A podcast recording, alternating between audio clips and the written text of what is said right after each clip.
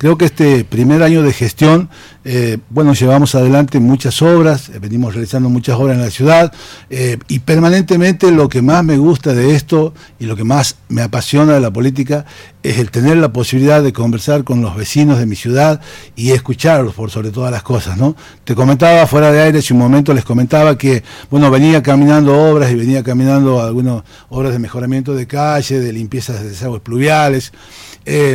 de operativos de erradicación de minis basurales y demás, y eso es lo que me gusta, el, el, mano a mano con el vecino, el escuchar al vecino, inclusive más, eh, voy en busca del vecino, porque hay, hay, vecinos o vecinas que por lo general a lo mejor no se acercan porque no comulgan políticamente, porque no acompañan a lo mejor ideológicamente, pero no importa, me gusta buscarlos, encontrarlos y poder escucharlos, e inclusive que le digo, usted tiene todo el derecho y la libertad de criticar la gestión